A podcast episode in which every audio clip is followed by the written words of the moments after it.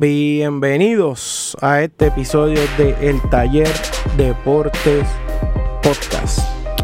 En el día de hoy, febrero 19 del 2019, vamos a estar tomando varios temas de discusión, además de unas noticias que voy a estar brindándoles a ustedes.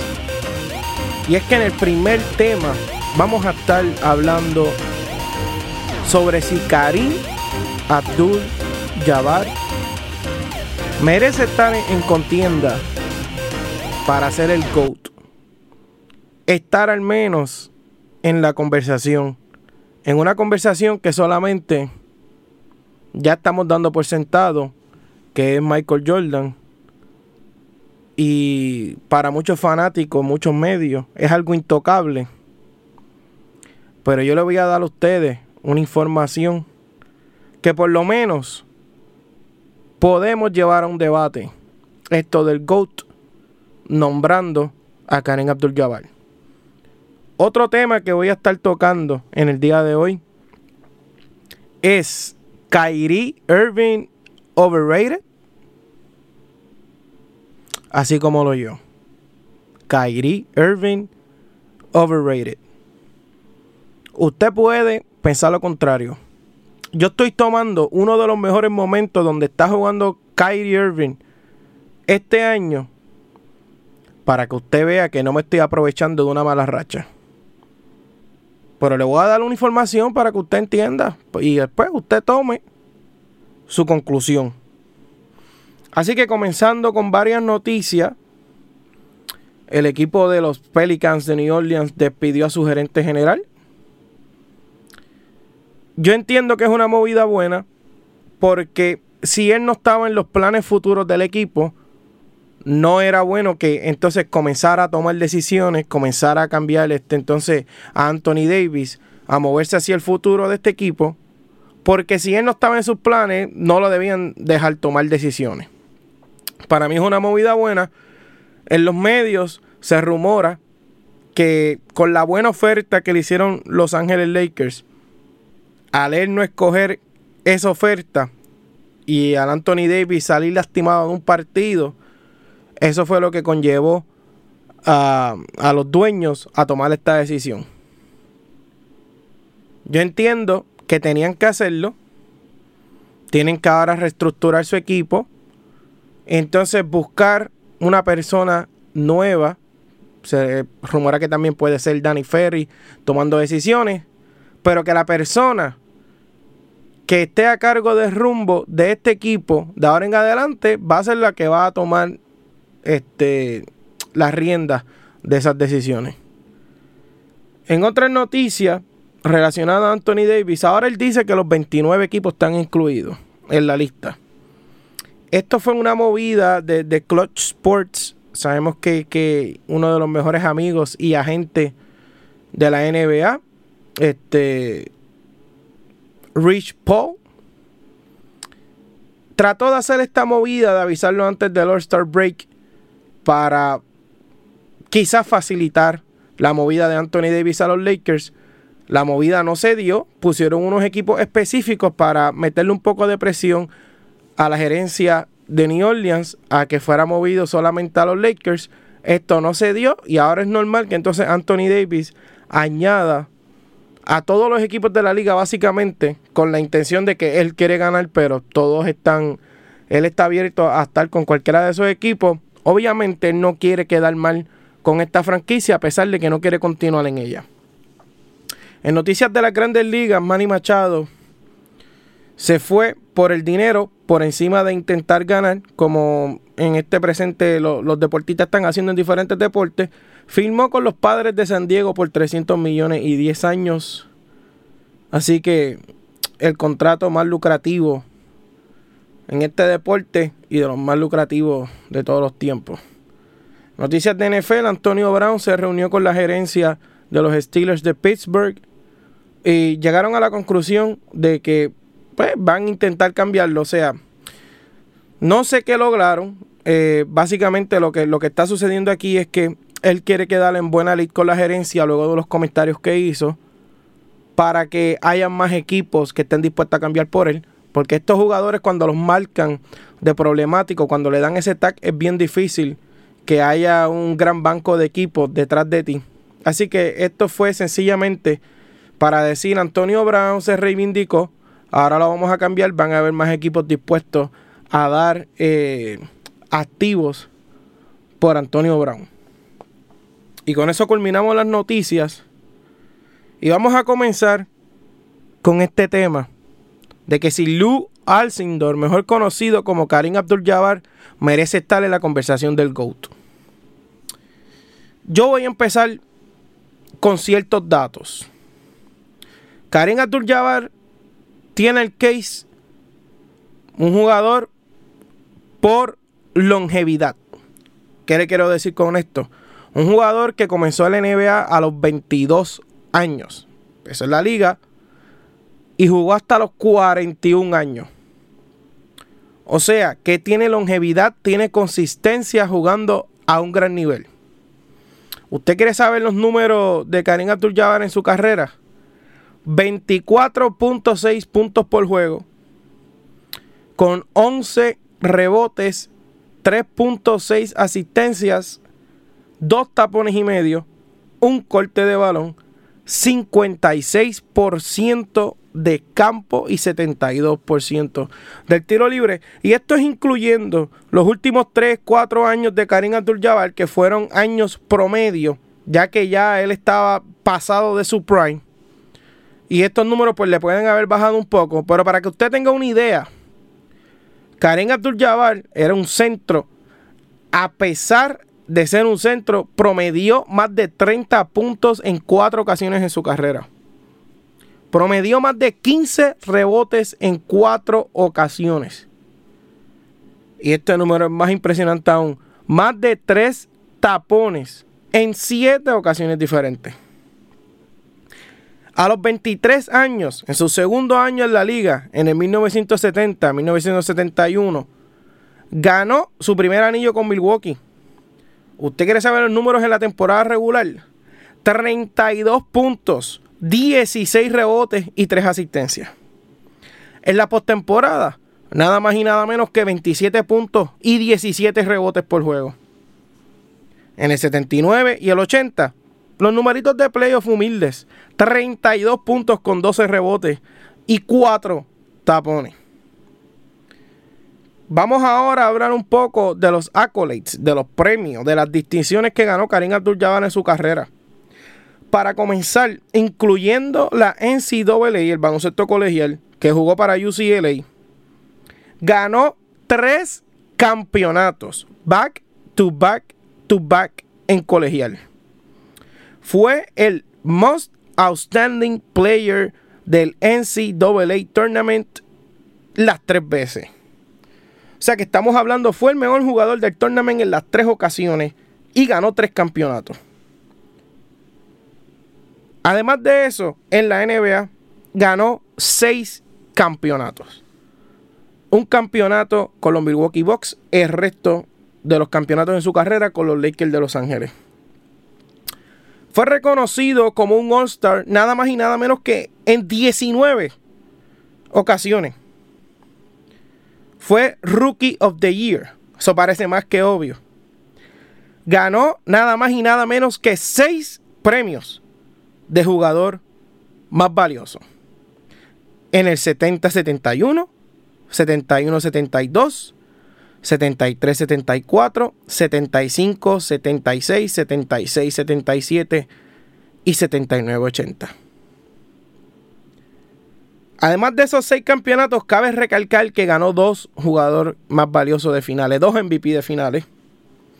Y en el 72-73, y 80-81 terminó número 2 y número 3 en Award Chairs. O sea, que además de esos 6 MVP que ganó, estuvo dos años muy cerca de haber ganado el MVP. Estamos hablando de 6, 7, 8 MVP. Un número genial, un número que nadie tiene en la historia de la liga. Además de todo esto, puedo decirle a ustedes que Karim Abdul-Jabbar en números totales en su carrera es el número 2 en juegos jugados. es el número uno en minutos jugados. Está número 3, número 4 en rebotes totales en la historia de la liga. Número 3 en tapones en la historia de la liga. Y número 1 en puntos en la historia de la liga. Estamos hablando de un jugador completo. Un jugador defensivo. Un jugador ofensivo. Que dominaba el juego en todos los aspectos de la cancha. ¿Y sabe por qué no le mencioné Defensive Player of the Year? El premio lo empezaron a tomar en consideración ya cuando Karim Abdul-Jabbar había pasado de su prime. Pero como le dije anteriormente, promedió más de tres tapones en siete ocasiones y fue de los jugadores más dominantes defensivamente. Y haciendo cálculos y números, estamos hablando de que 5, 6, 7 ocasiones pudo haber ganado el premio cómodamente porque era el mejor jugador defensivo de la NBA. Cuando hablamos de PER, estamos hablando de la eficiencia como jugador Karim Abdul-Jabbar fue el líder en nueve ocasiones en su carrera. Además de eso, número uno en offensive wing chairs. Número tres en defensive wing chairs. Y estos son solo algunos datos que yo le estoy dando a ustedes de Karim Abdul-Jabbar. Podemos hablar de Karim Abdul-Jabbar porque también tenía el tiro más ingardiable en la historia de la liga el Sky Hook. Un jugador alto, siete pies o más. Un jugador que te dominaba en la pintura, tenía el gancho, cogía faltas personales a un nivel alto y te anotaba el 72% de los tiros libres. Te promediaba 12, 13, 14 rebotes como si fuera una sencillez. Te daba 3, 4 tapones. O sea, te controlaba el juego defensivamente te controlaba el juego ofensivamente de cualquier manera. Seis veces MVP, seis veces campeón, dos veces MVP de finales, tres veces campeón en colegial, tres veces siendo el jugador más valioso del tournament en colegial. Pero cuando hablamos del GOAT, todos dicen que Michael Jordan es intocable. Y escúchame bien, yo no le estoy diciendo que Karim Abdul-Jabbar es mejor que Michael Jordan. Yo no les estoy diciendo que no hay duda que Karim Abdul-Jabbar es el mejor jugador de la historia, que eso de Jordan, eso son falsedades, eso no es. No. Yo les estoy diciendo que cuando vamos a una discusión, cuando vamos a, hablar, a analizar el baloncesto de la NBA en su historia, cuando hablamos del GOAT, no podemos dejar fuera de la conversación a Karim Abdul-Jabbar un ganador probado. Ganador en todos los niveles, en colegial, en NBA. A los 23 años, usted sabe lo que es a los 23 años ganar un campeonato en la NBA con promedios de 32 puntos y 16 rebotes y 27 puntos y 17 rebotes en los playoffs. Un año donde ganó el MVP de la temporada en su segunda temporada y además de ganar MVP en su segunda temporada, ganó el Finals MVP. A los 23 años. Ganó en diferentes equipos. Y era un jugador completo en los dos lados de la cancha. Así que cuando usted quiera hablar una conversación del GOAT, no meta a LeBron James todavía. No meta a LeBron James todavía. LeBron James está activo. Cuando usted quiera hablar del GOAT, no se deje meter las cabras, como decimos aquí. No acepte que es Michael Jordan solamente porque las tenis son lindas y los medios te decían esto y los medios te decían lo otro. Jordan es un jugador grande, ganó seis campeonatos, seis MVP de finales, ganó Defensive Player of the Year, tiene el promedio más alto de puntos por juego en promedio. Es un jugador completo, merece estar en la conversación del GOAT, pero no podemos poner escrito en piedra que es el GOAT sin hacer al menos una discusión, una comparación con Karim Abdul-Jabbar. Porque Karim Abdul-Jabbar merece estar en la conversación. Cambiando de tema, ¿es Kyrie Irving overrated? Quizá usted me diga loco. Kyrie Irving es el que me cargó a la victoria en el juego 7 contra Golden State. Metió el canasto por encima de Stephen Curry. Pero vamos a hablar un poco más de Kyrie Irving. Factor número uno. Salud. Sin contar esta temporada, Kyrie Irving ha jugado 441 partidos en 7 temporadas para un promedio de 63 partidos por temporada. Sin contar los juegos del lockout que hubo en una de las temporadas que Kyrie jugó, estamos hablando de que Kyrie Irving está perdiendo de 15, 16, 17 partidos todos los años. Eso es un por ciento bastante alto para tú perder por año. Cuando vamos a la postemporada, año 2014-2015, se perdió las finales de la NBA por lesión. Esas fueron las famosas finales donde LeBron jugó con Matthew de la Vedova de Poingar y Timothy Mosgoff. Además de esto, en el 2017 y 2018 se perdió gran parte del año por lesión y perdió todos los playoffs por lesión. En los playoffs, Kyrie Irving tiene promedios de 23 puntos y 4 asistencias. En su carrera, 22 puntos y 5 asistencias, tirando 46% de campo. Vamos al segundo punto. ¿Puede Kyrie Irving ser el Batman slash líder de un equipo contendor? Cabe recalcar que antes de que LeBron volviera al equipo de Cleveland, Kyrie Irving tuvo cero apariciones en los playoffs. Y no tan solo eso, el equipo de Cleveland era de los peores récords en la liga. Porque no sé si ustedes se acuerdan. Anthony Bennett, Andrew Wiggins, esos picks número uno. Cleveland los estaba cogiendo. ¿Por qué razón? Porque el equipo era de los peores en la liga. Antes de que llegara LeBron, Kyrie Irving nunca llevó ese equipo ni siquiera cerca de los playoffs, estando en la conferencia más débil, que es el East que ahora mismo equipos por debajo de, 50% de las victorias están entrando en el East a la postemporada. Mientras Kyrie Irving tuvo fuera de los playoffs la temporada pasada, ¿usted sabe qué? El equipo de Boston llegó a dónde? Llegó a un juego 7 de un Conference Finals sin él. Usted sabe que es lo más gracioso e irónico que Cleveland Cavaliers, que fue el equipo que perdió a Kyrie Irving ese año también, llegó no tan solo al Conference Finals, llegó a las finales de la NBA. O sea que estamos hablando que Cleveland cambia a Kyrie Irving para Boston. Queda diezmado este equipo solamente con LeBron y role players. Y el equipo de Boston lo pierde por lesión. Y usted sabe qué equipos se enfrentaron en las finales de conferencia. Boston Celtics Cleveland Cavaliers. La lesión de Kyrie Irving no evitó que la lesión de Kyrie Irving para Boston y la pérdida por, por cambio de Cleveland no evitó que estos dos equipos llegaran al Final Four de la NBA. Otro dato que le quiero dar. El equipo de Boston estaba de los peores 4 o 5 equipos, del 27 al 30, en offensive rating con Kyrie Irving en cancha usted quiere saber sin él, usted pensaría que esos veintipico de puntos hacen un hueco bien enorme. ¿Usted sabe qué?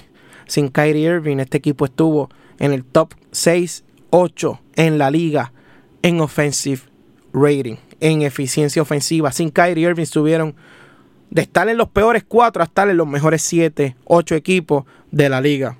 ¿Usted sabe por qué? Porque el balón se mueve, porque el balón se distribuye, porque se acaba el hero ball, porque se acaba el baloncesto de driblear 7, 8 ocasiones, gastar el shot clock para hacer un solo pase o tirar. Este equipo de Boston funcionó sistemáticamente mucho mejor sin Kyrie Irving, especialmente en ofensiva. En defensiva, Boston fue siempre consistente, top five en defensa, ahí permaneció. Kyrie Irving no hace diferencia en defensa porque no es un elite defensivamente. Así que no hizo diferencia en defensa y la ofensiva mejoró sin él. Y esto es con Terry Rozier de point guard. Y este equipo no tenía Hayward tampoco. Y usted sabe qué, este año qué posición está Boston. No está top 3 todavía. Pero eso se lo voy a decir más adelante. Número 3. Hace Kyrie Irving mejor a su compañero. Este año, este equipo de Boston ha tenido problemas internos. Si usted no lo sabía, Antes de empezar la temporada, las apuestas en Las Vegas tenían a Golden State y Boston como el pareo favorito, cómodamente.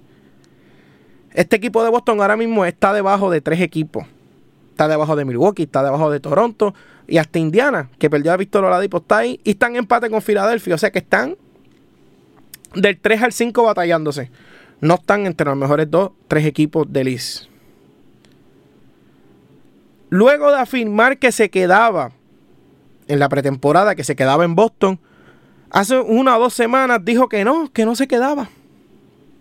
Que no sabía si se iba a quedar, que no sabía la decisión que iba a tomar, que tenía que esperar, que no le rendía cuentas a nadie.